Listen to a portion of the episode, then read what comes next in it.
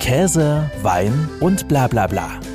Der Genusstalk mit Johannes Querin. Ich glaube, wenn man das, so wie wir das jetzt machen, auch wirklich nachhaltig, mit Leidenschaft und Überzeugung und qualitativ hochwertig machen will, dann geht das nur mit einem ganz starken Involvement. Eine promovierte Juristin und ein Kaufmann beschließen 2006 gemeinsam 2,5 Hektar verwilderte Weinberge zu übernehmen und legen damit den Grundstein für ihr eigenes Weingut. Weingenuss im Quereinstieg, darüber unterhalte ich mich jetzt gemeinsam mit Marion und Alexander Rinke. Herzlich willkommen, ihr beiden. Hallo Johannes. Hallo Johannes. Schön, dass wir da sein dürfen. Mich freut es genauso, dass ihr da seid. Natürlich haben wir beim heutigen Genusstalk einen eurer Weine im Glas. Doch dazu später mehr. Als erstes interessiert mich natürlich, wie kommt man auf so eine Idee, als absolute Quereinsteiger sein eigenes Weingut zu gründen? Du, die Geschichte ist ganz alt. Die hat äh, mit einer alten Tätigkeit zu tun, die ich gemacht habe. Ähm, ja, ich wollte immer mal ein Weingut haben und äh, hatte mal mit ähm, ja, einem sehr großen deutschen Unternehmen, das Telefone verkauft hat, früher mal gute Geschäfte gemacht und dann wollte ich das Geld möglichst schnell wieder loswerden und dachte, ein Weingut ist eine gute Idee. Wie ernst das ist, wusste ich nicht. Ich meine, du kennst den Spruch genau, wie kommt man zu einem kleinen Vermögen? Man hat ein großes und kauft sich ein Weingut. Das war zwar nie groß, aber ich weiß, wie man es kaputt kriegt. Wein ist eine geile Idee. Kauf dir ein Weinberg und du bist pleite, das ist gut. Aber wenn man sich anstrengt, kriegt man das auch wieder korrigiert. Also ich hätte so es jetzt nicht ganz so drastisch formuliert, aber es stimmt wohl halt schon.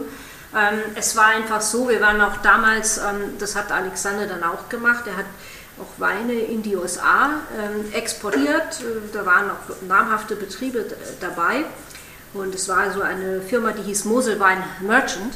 Ja, und über diese Moselwein Merchant haben wir ganz viele Le Weinleute kennengelernt und dann unter anderem den Gernot Kollmann ja heute ähm, Kellermeister und auch äh, Betriebsleiter bei Emich Batterieberg ist. Damals hatte der noch ein, eine Beratungsfirma für Wein und hat für verschiedene Weingüter halt beraten. Ähm, das war nachdem er bei Van Volksen weggegangen war. Ja, und dann hat er eines Tages ist er dann an uns herangetreten und hat gesagt, ja, da ist diese Fläche, die ist verwildert, die brach, das ist ganz toll, das ist äh, auf Muschelkalk und das ist wie im, im, äh, im Burgund und, und, da kann man Chardonnay pflanzen und da machen wir noch ein paar andere Rebsorten rein, dann wird das Ganze noch komplexer und ist super, ganz toll. Also ich war da sehr skeptisch, weil ich kannte damals eigentlich, ähm, ich mochte schon Chablis, aber so Chardonnay habe ich immer in Verbindung gebracht mit so Fett und so anything but Chardonnay und ich dachte, oh, jetzt ausgerechnet Chardonnay. War nicht so begeistert, Alexander war halt mehr begeistert, aber ja, und dann haben wir das gesehen und dann hat der äh, Gernot da in den hellsten Farben das ausgeleuchtet, ja, und dann haben wir das halt gemacht.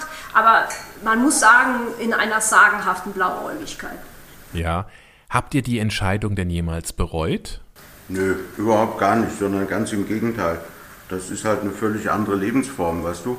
Du gehst dann halt ganz andere, ganz andere Dinge an. Und nö, zwischendurch gab es die Momente, das also glaube ich bei allen ich glaub, Sachen das ist so, gelogen, wenn du jetzt sagst, die, das hast du nie bereut. Also. Ähm, dass man, ähm, ja, die Momente gibt es halt, wo man das dann mal einfach verflucht, dass man das gemacht hat. Äh, aber äh, so im Nachhinein, nö, ist das eine ganz coole Geschichte. Ähm, die, ähm, ich glaube, wenn man das, so wie wir das jetzt machen, auch wirklich nachhaltig mit Leidenschaft und Überzeugung und qualitativ hochwertig machen will, dann geht das nur mit einem ganz starken Involvement. Und ähm, also was ich zum Beispiel heute nicht bereue, ist, ähm, ich sitze nicht mehr im Auto den ganzen Tag, ich fliege nicht mehr in der Gegend rum, ich sitze in keiner Lounge mehr und nicht den ganzen Tag am Rechner. Das ist einfach nur wundervoll. Heute bereue ich das nicht mehr. Nee. Das kann ich so nicht sagen. Ich sitze sehr viel am Rechner. Ich bereue es jetzt auch nicht mehr. Aber weißt du, du hast so einen Punkt, bevor es besser wird, wird es erstmal schlimmer. Und es wurde viel, viel schlimmer, weil, weil einfach äh, wir in unserer Blauäugigkeit uns am Anfang halt immer nur auf andere verlassen haben, was ein Riesenfehler war. So konnten wir ja auch selber nichts dazulernen. Und als das alles irgendwie nicht mehr funktioniert hat, dann waren wir wirklich, das war wie ein Sprung ins kalte Wasser. Und das war schon, ich muss schon sagen, also es war heftig. Also es war echt heftig.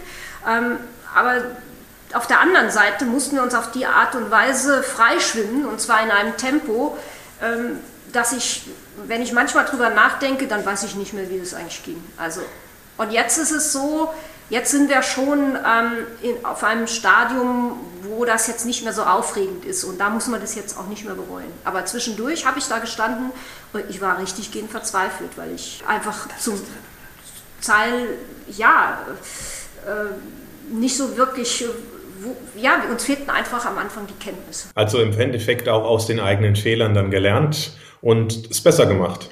Äh, würde ich so sagen, ja. Also ich, ich kann das auch niemandem zur Nachahmung empfehlen. Äh, auf die Art und Weise nicht. Also wenn, sollte man das von Anfang an anders angehen, dass man wirklich von Anfang an sich ganz stark selber äh, involviert und nicht denkt, das kann jemand anders machen und man hatte irgendwelche Berater und die machen das schon, funktioniert nicht. Wie war das denn zu Beginn? Seid ihr von etablierten Winzern in der Region eher milde belächelt oder für euren Mut bewundert worden? Also, weißt du, da hast du halt ähm, eigentlich so beides. Mm, und so unterm Strich muss ich einfach ganz klar sagen, dass da auch einige Kollegen dabei waren, auch ein paar sehr namhafte, die uns einfach geholfen haben. Also das Gesamtbild und der Gesamteindruck, den ich heute auch habe und was ich heute auch in dem Dorf, was wir sitzen in Oberemmel mit dem Keller ähm, und äh, das hat sich einfach geändert. Also wenn du darauf hinaus willst, ob wir irgendwie ja sowas wie Argwohn, äh, oder so, das habe ich eigentlich unter Kollegen nicht erlebt, sondern dann, wenn es kritisch wurde, haben wir auch ganz klar Support von Leuten bekommen. Was die jetzt wirklich denken und was der ein oder andere alteingesessene Oberemmler äh, denkt, wenn er heute unsere wild wachsenden Weinberge aus, weißt du, ähm, so einen Garten wünschst du dir nicht zu Hause. Das ist halt so, bei uns wächst halt alles. Das möchte ich nicht wissen, die finden das wahrscheinlich alle uncool, aber ähm, insgesamt nee, schon gut. gut. Also ich kann, ich kann auch sagen, äh, auch in Phasen, wo wir uns dann, wir hatten ja dann auch mal so einen Außenbetriebsleiter, als wir uns von dem trennen mussten, weil das halt überhaupt nicht gepasst hat. Ähm, und, und, und wir da standen und, und, und wirklich ähm, Hilfe brauchten, ähm, da haben auch einige Kollegen geholfen. Die konnte ich immer anrufen und die haben auch wirklich dann sehr geholfen. Wo ich glaube, wo alle ein bisschen gelacht haben ist oder das lustig fanden, äh, war die Sache, die wir da im Langsucher Brüderberg gestartet hatten, da auf, auf, auf Muschelkalk, wo, wo, wo du eingangs die 2,5 Hektar, so wie wir angefangen haben, ähm, weil das war allen halt zu mühsam. Ja? Jeder wusste, das war mal eine ganz tolle Lage, aber da war halt äh, Elbling drin und es war alles so überwuchert und so schwer zu bearbeiten äh, da haben sie schon gelächelt. Ähm, ich glaube, das macht aber jetzt keiner mehr. Jetzt ähm, sehen Sie schon, dass wir das jetzt ja schon immerhin ähm, mit 2010 äh, war der erste Jahrgang. Das heißt, der wievielte ist das jetzt? Der elfte? Elfte. Ja, der elfte Jahrgang. Und, und da glaube ich, das nimmt jetzt jeder ernst. Aber ehrlich gesagt, das ist uns auch egal, ob man das ernst nimmt oder nicht. Ja, der Erfolg gibt euch ja auch letzten Endes recht. Sprechen wir doch mal über eure Weine. Alles außergewöhnlich, so beschreibt ihr euch auf eurer Webseite. Was ist denn an euren Weinen so anders, so besonders? Also wir arbeiten wirklich natürlich und sind da jetzt auf dem Weg der Biozertifizierung. Ähm, und ähm, das äh, fängt damit an, dass wir unsere Weinberge halt auch sehr ernst nehmen. Wir sind äh, biodivers. Wir haben ähm, Lavendel, wir haben Walderdbeeren, wir haben äh, Blindschleichen, wir haben Dachse, wir haben ähm, Eidechsen, wir haben wirklich alles, was so irgendwo rumsteht und äh, haben deswegen auch eine, wirklich ein sehr schönes Mikroklima. Und das transportieren wir eben dann auch in den Keller. Und ähm, das heißt, du weißt nie so genau, wo die Hefen herkommen, mit denen das Zeug dann anfängt zu gären. Äh, kommen die weitestgehend aus dem äh, Keller, kommen die aus dem Wingert also was du weißt, ist halt, wenn du einen komplett sterilen Wingert hast und du hast deine Weintrauben vorher desinfiziert und du hast einen Edelstahl-Betonkeller, der nicht infiziert ist, kriegst du Schimmel, aber keine Gärung, das ist ganz klar. Ähm, ja, und dann kommt das Zeug bei uns an und wir vergehren generell alles mit, was, was da ist. Also wir gehen schon ganz schonend damit um. Wir haben eine uralte, so eine 50, 60 Jahre alte äh, Spindelpresse. Im Prinzip, weißt du, du kennst das alles, so eine liegende römische Weinkelter und die presst ganz langsam. Die führt dazu, dass wir nicht so wie bei modernen Pressen, die schnell hohen Druck aufbauen, dass wir nicht so eine feine Zerfaserung haben. Und deswegen vergehen wir alles, was wir rausquetschen, vergehen wir mit. Das heißt, wir klären keinen Most. Ähm, da wird der ein oder andere äh, Langzeit-Profi-Winzer, dem wir in die Haare zu Berge stehen, weil das natürlich eine Menge von Risiken beinhaltet und auch mit jeder Menge Mehrarbeit im Keller zu tun hat.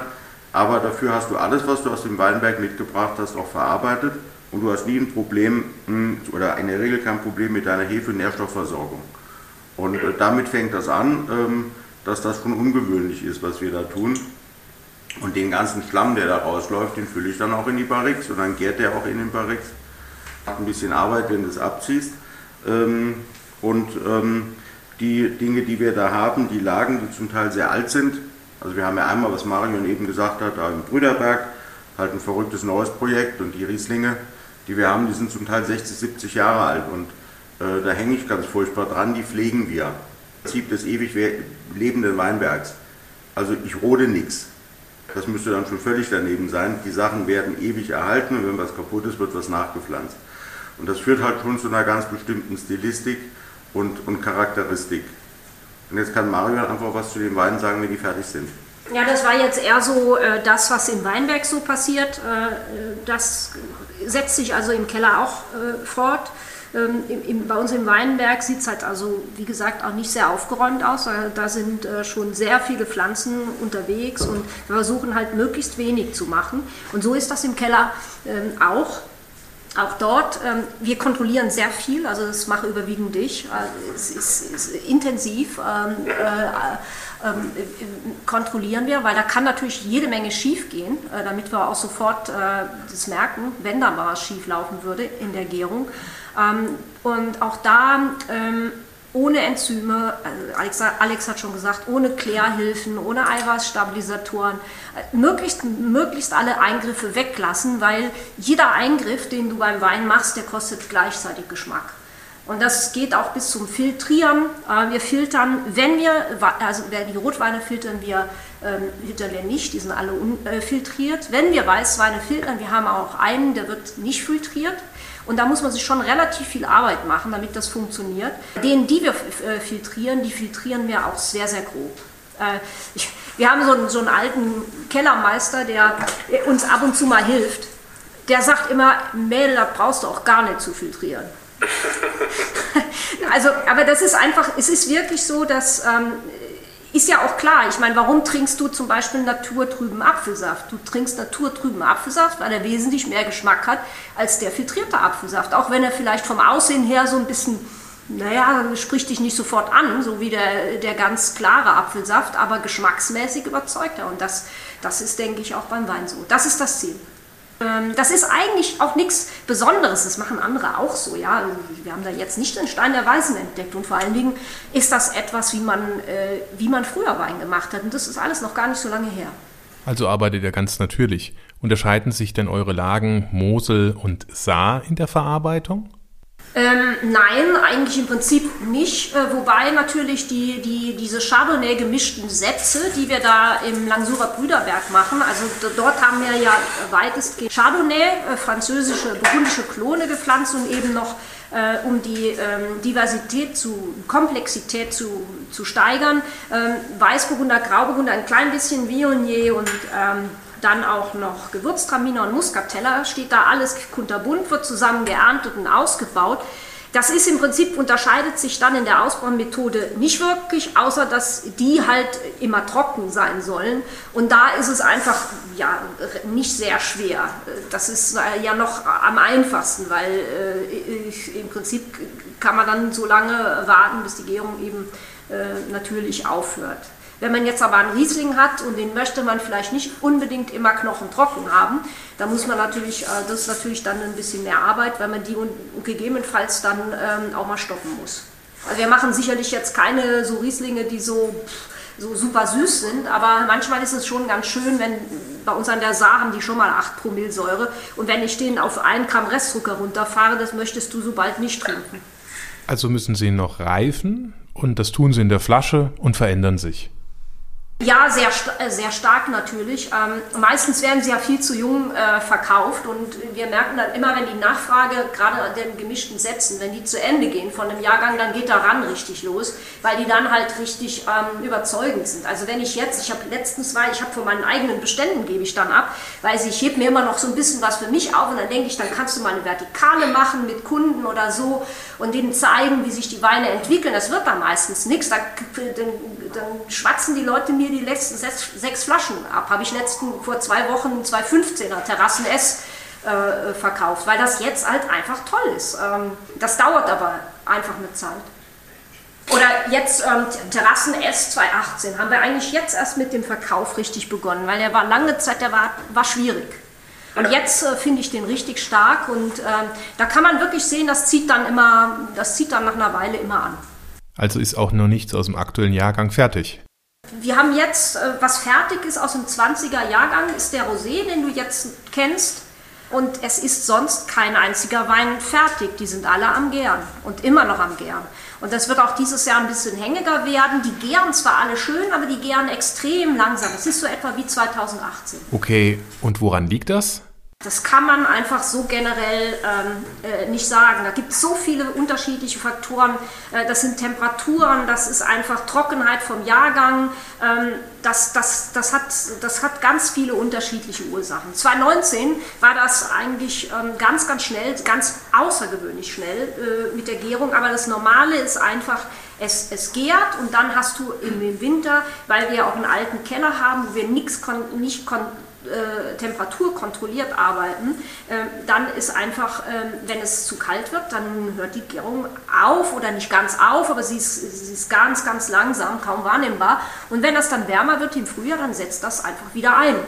Und da wir warten halt, bis das dann soweit ist, dass, wir, dass das für uns passt. Und das ist dann, ähm, ja, es ist halt schon aufwendig, weil wir ziehen dann die Weine weiter bis äh, in den Sommer, Herbst und manche noch in das nächste Jahr. Mhm.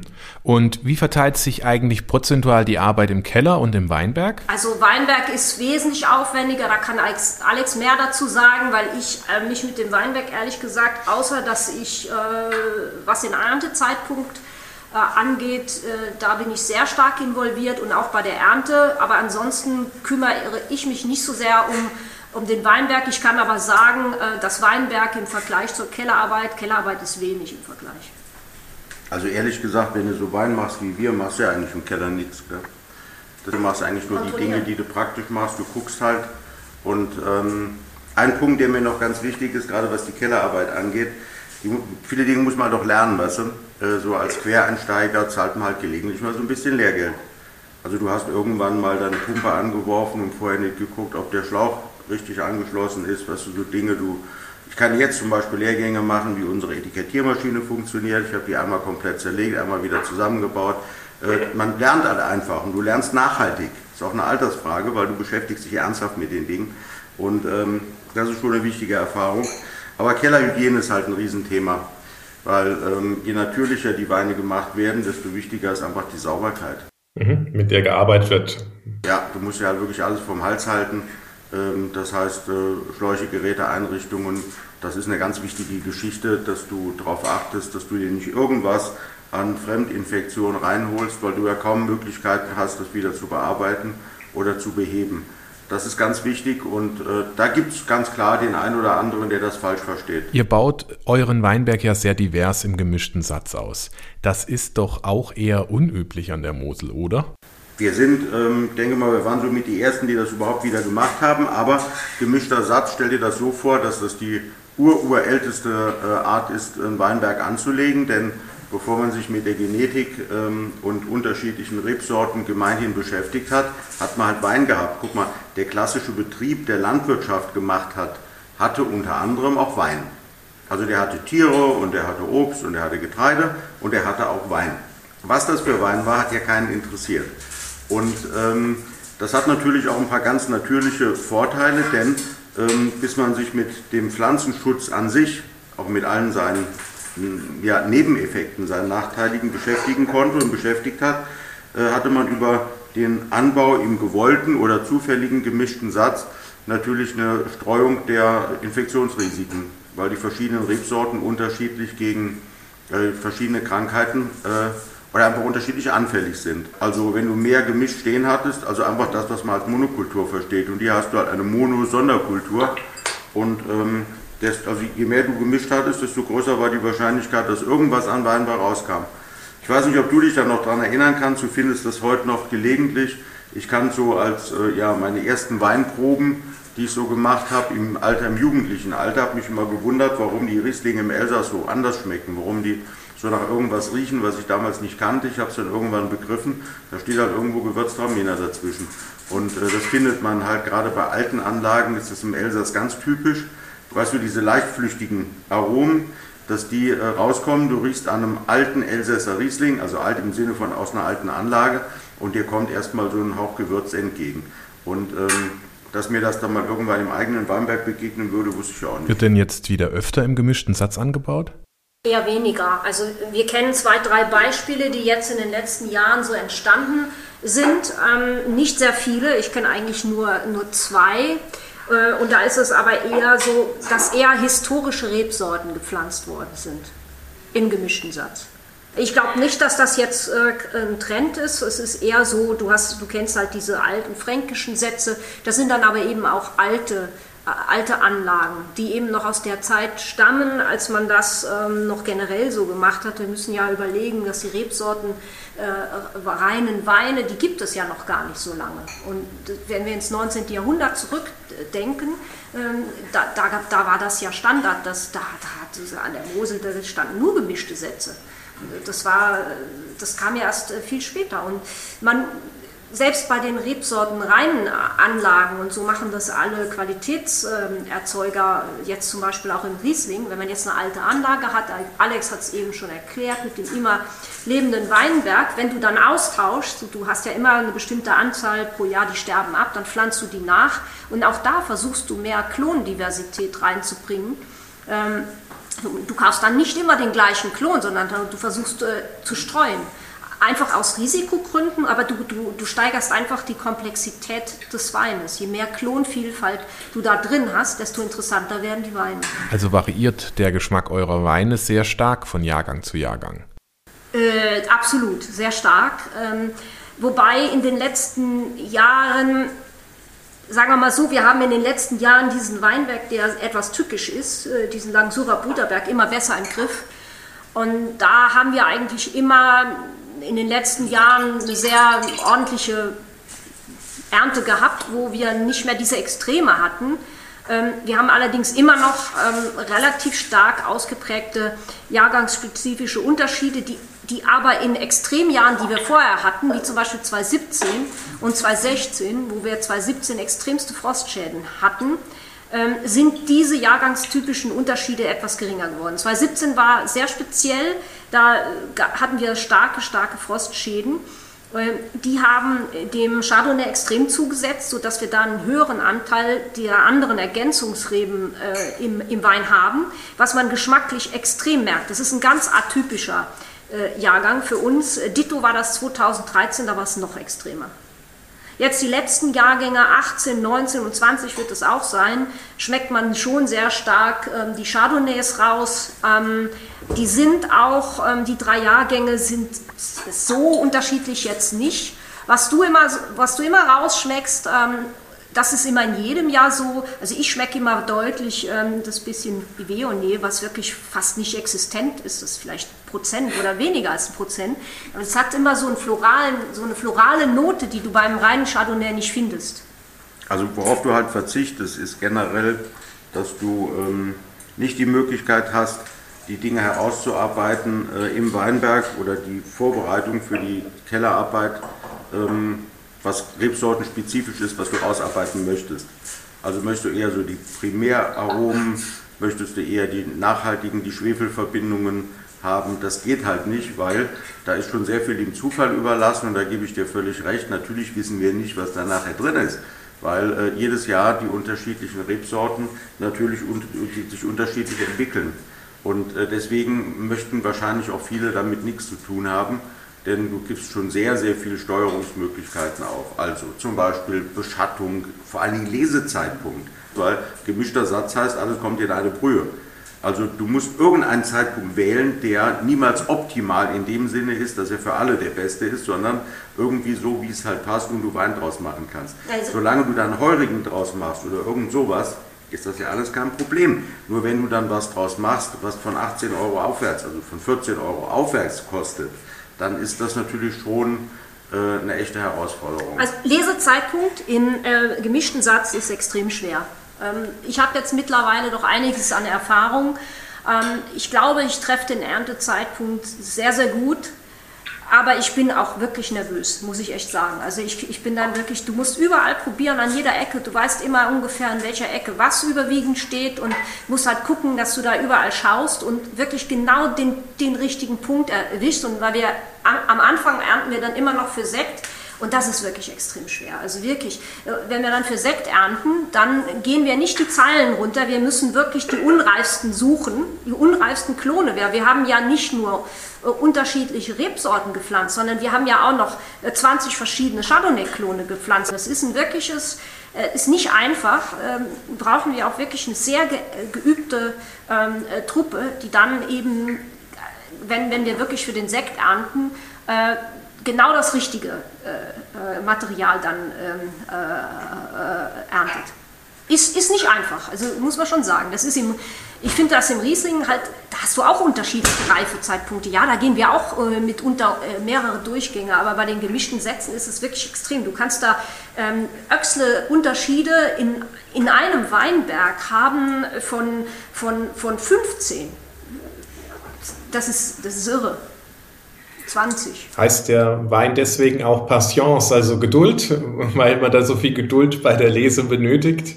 Der Patience, der hat eine andere Geschichte. Der ist einfach ein, äh, etwas, was wir eigentlich, das ist ein Zufallsprodukt. Also Patience, äh, ja, für Geduld äh, ist nicht meine große Stärke, aber haben wir bei dem Wein gehabt, ähm, weil der lag 22 Monate auf der, auf der Hefe und das deswegen, weil, da muss man jetzt auch ganz ehrlich sein, 2018 war, das hat uns umgehauen, es war die größte Ernte dieses war irre.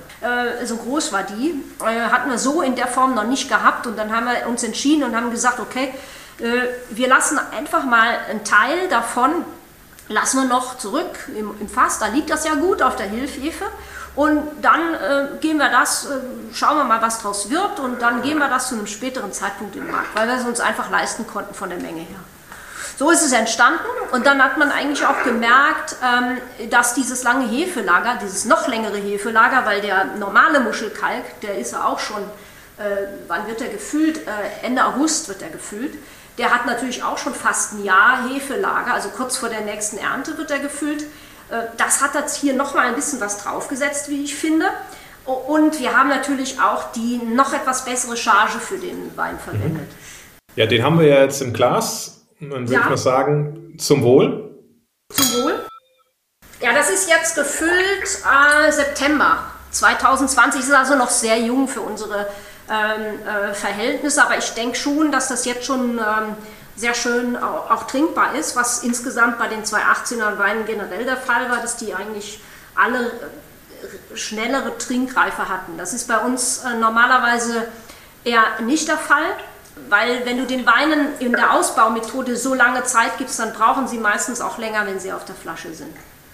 2018 ist wirklich dann ein bisschen ein Ausnahmejahr, dass die alle äh, ein bisschen schneller zugänglich äh, werden, als es zum Beispiel 2019 der Fall ist. 2019 finde ich äh, immer noch relativ unzugänglich bei uns. Und woran merkst du dann, dass der Wein fertig ist? Ja, ich probiere ja. Also ich probiere die Weine ja mindestens einmal die Woche alle durch. In, aus jedem einzelnen Fass. Und ich meine, dann brauchst du natürlich auch ein gewisses Vorstellungsvermögen, wie du die dann später zusammen küvettierst. Und das ähm, ja, das macht mich immer noch so nervös. Dann überlege ich halt immer, was passt jetzt am besten und wie mache ich das und was kommt zusammen und dann probiere ich viel aus und, und schaue, das und das geht. Und letztes Jahr habe ich dann zum Beispiel, das war immer so, war nur Intuition, da haben wir den Grauburgunder abgefüllt und da habe ich gedacht, okay, wir hatten auch gleichzeitig noch einen Orange aus dem Langsurer Brüderberg, da habe ich einfach mal ähm, 5% Orange in den Grauburgunder reingemacht, weil mir das einfach geschmeckt hat. Ähm, und äh, das war auch, glaube ich, im Nachhinein eine ganz, äh, ganz richtige Entscheidung. Aber so muss man einfach mal probieren. Ähm, da quittiert man sich die Sachen halt und schaut, wie schmeckt das, ähm, wie, ja, das ist einfach wie so eine Art äh, Probieren, aber auch Vorstellungsvermögen. Und dann versucht ihr natürlich auch den Geschmack eurer Kunden zu treffen. Ja, jedenfalls, also ich meine, da kannst du jetzt nicht viel äh, machen. Wenn du jetzt, sagen wir mal, wenn wir im Langsurer Brüderberg in dem mit dem gemischten Satz ernten, dann haben wir unten die eine große Parzelle, wo dann der Muschelkalk draus entsteht. Und das ist halt Muschelkalk. Da kann ich dann da noch eine etwas bessere, da kann ich ganz zum Schluss, wenn, wenn ich dann, ist ja alles Handernte, wenn ich dann am letzten Stück bin, dann haben die ja nochmal etwas mehr Reife, dann habe ich eine etwas bessere Charge und die kann ich dann noch entscheiden, separat auszubauen für den Passions oder ich mische das zusammen. Da habe ich nicht viel äh, Möglichkeiten oder ich kann in einem schwächeren Jahr sagen, okay, jetzt bin ich oben in den Terrassen, jetzt nehme ich einen Teil aus den Terrassen und küvitiere das mit in den Muschelkalk rein. Also das kann ich machen, aber das ist jetzt da äh, nicht so schwierig. Bei den Rieslingen ist das dann schon ein bisschen anders. Ja, ihr macht eben keinen Mainstream und äh, eure Weine sind erklärungsbedürftiger, deswegen findet man sie auch nicht im Supermarkt, oder? Für einen Supermarkt sind die eigentlich ungeeignet. Die brauchen Beratung. Ja, also wir haben die jetzt, wir sind auch die sind zum Beispiel bei uns in der Gegend in einem Supermarkt, aber das ist jetzt Supermärkte, aber das sind dann nicht die normalen Supermärkte, sondern das sind wirklich Supermärkte, die eine, eine tolle Weinabteilung haben, die eine tolle Weinberatung haben.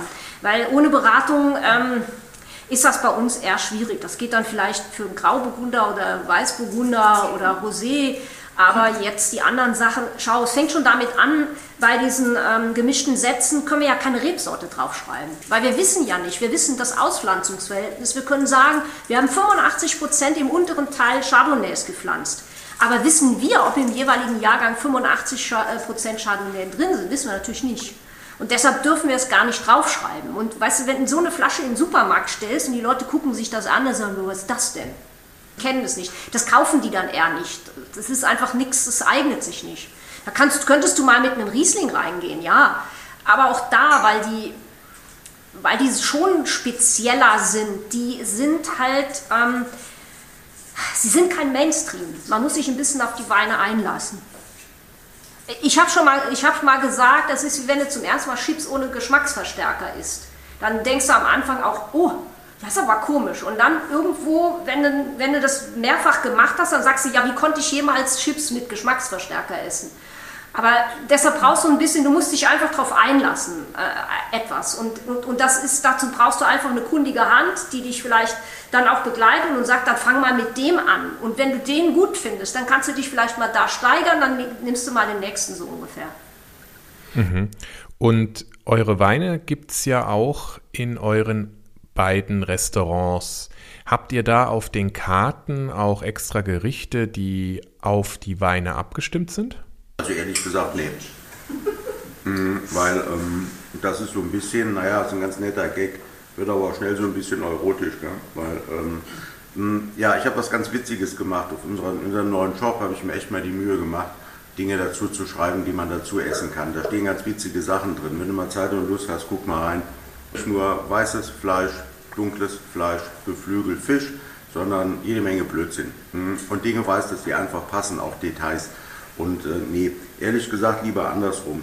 Hm? Ich finde, ähm, dazu sind auch die Identitäten der Restaurants einfach zu klar.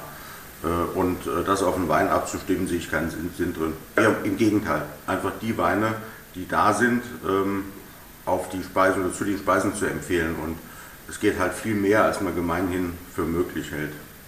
Ja, und wir haben ja mittlerweile auch ein relativ großes Portfolio. Im Augenblick kriege ich gar nicht mal zusammen, wie viele Weine wir haben, aber 14, 15 bestimmt. Äh, unterschiedliche. Äh, da findet sich immer irgendwas, was äh, zu irgendwas passt. Ich weiß nicht, ob äh, wir hatten, habe ich dir schon erzählt, dass wir jetzt auch ein Sauvignon Blanc Weinberg haben? Nein. Seit ähm, mehreren Wochen. Ähm, der ist auch im Oberemmeler Altenberg an der Saar. Alex kann dazu was sagen. Ja, das ist äh, direkt neben einer alten Lage, die wir vor drei Jahren gekauft haben. Eine Anlage, die wir jetzt haben, sind Riesling von 63 und 76 und der liegt direkt daneben. Und ich hatte den mal so vereinbart und gekauft. Und es gibt immer Zirkus, wenn ich schon neue Weinberge kaufe. Mario macht dann immer irgendwie Theater. dann irgendwann kamen die an einem Tag in den Weinberg.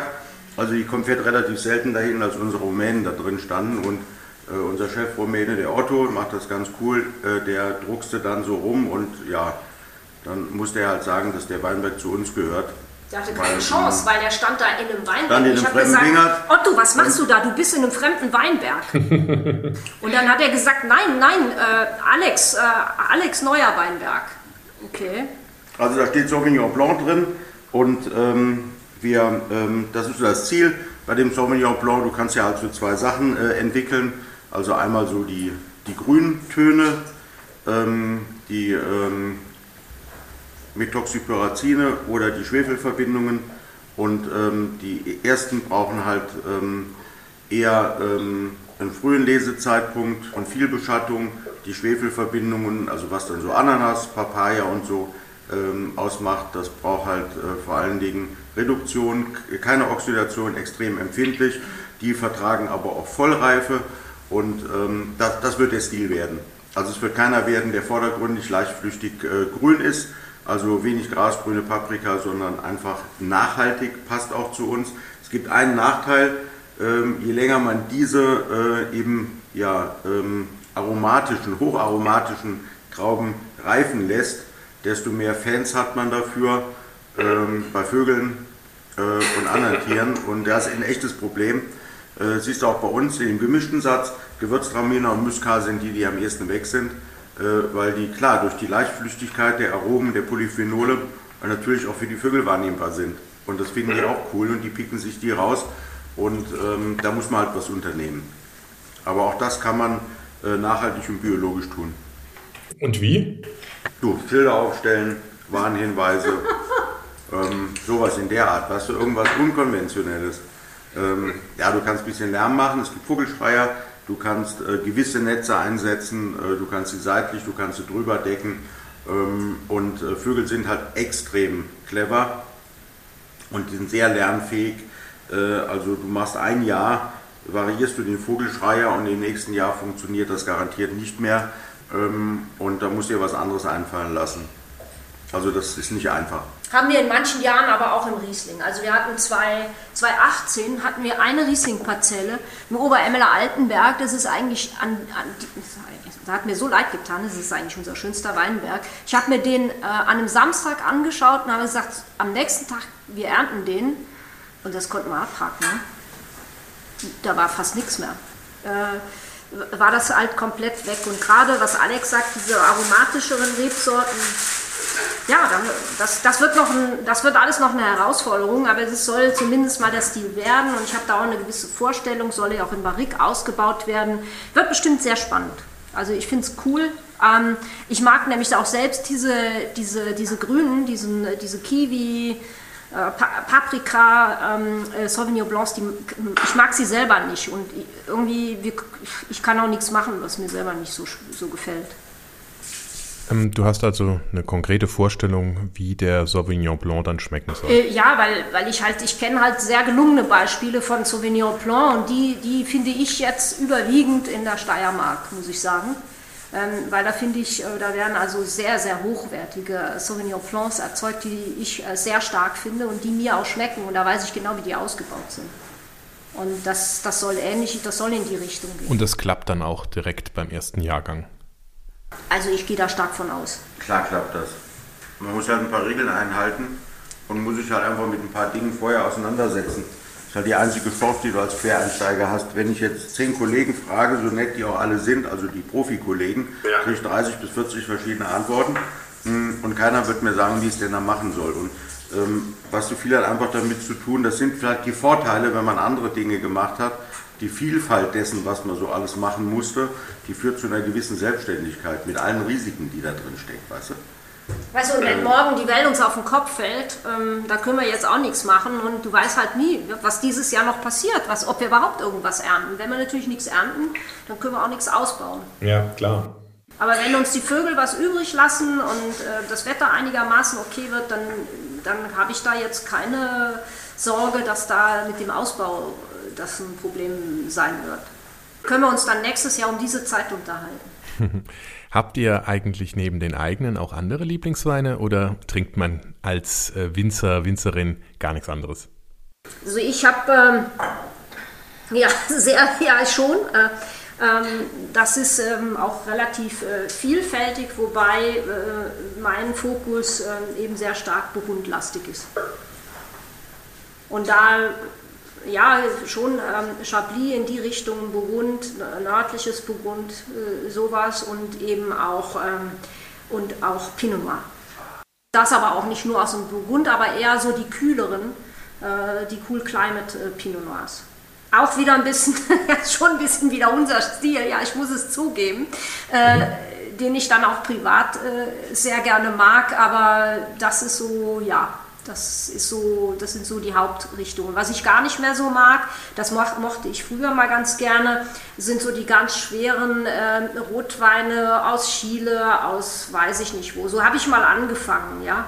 Äh, und das mag ich nicht mehr. Das ist mir zu alkoholisch, das ist mir manchmal nicht elegant genug, aber das ist einfach, äh, das ist einfach äh, eine Geschmacksfrage. Das ähm, hat sich halt ein bisschen verändert bei mir. Du, du wirst dich doch auch weiterentwickeln und dafür musst du das ja probieren. Auch, aber das, ähm, das war ja auch schon vor, bevor wir das Weingut hatten. So. Weißt du, ich sehe das ein bisschen pragmatischer. Meine Lieblingsweine sind natürlich die, wo Rinke draufsteht und die, wo bischöfliche Weingüter Trier draufsteht, weil wie du weißt, äh, bin ich an deren Vertrieb im ganz kleinen Bereich in meinem Restaurant beteiligt. Das finde ich natürlich besonders cool. Ich halte jetzt einfach, ähm, dass der pragmatische Aspekt, ähm, ja, finde das immer so ein bisschen schwierig, was dazu zu sagen, weil ja auch viele Leute zuhören was die Weinstilistik und die Vorlieben angeht. Ja, ja, klar. Ja, aber das ist ja, ist ja nichts Schlimmes. Der eine hat die Vorliebe, der andere hat äh, eine andere Vorliebe. Ich meine, das ist, finde ich, überhaupt nicht problematisch, sondern jeder soll das trinken, was ihm schmeckt. Ja, und bekanntlich sind ja Geschmäcker auch verschieden. Jedenfalls euch vielen herzlichen Dank für die spannenden Einblicke in eure Weinberge und in euren Keller. Ja, danke ja, dir ebenfalls, Johannes. Bis bald. Bis bald. Das war Käse, Wein und bla bla bla. Der Genusstalk mit Johannes Quirin. Dir hat dieses Gespräch gefallen? Dann abonniere den Podcast, um keine neue Folge zu verpassen. Bis zum nächsten Mal.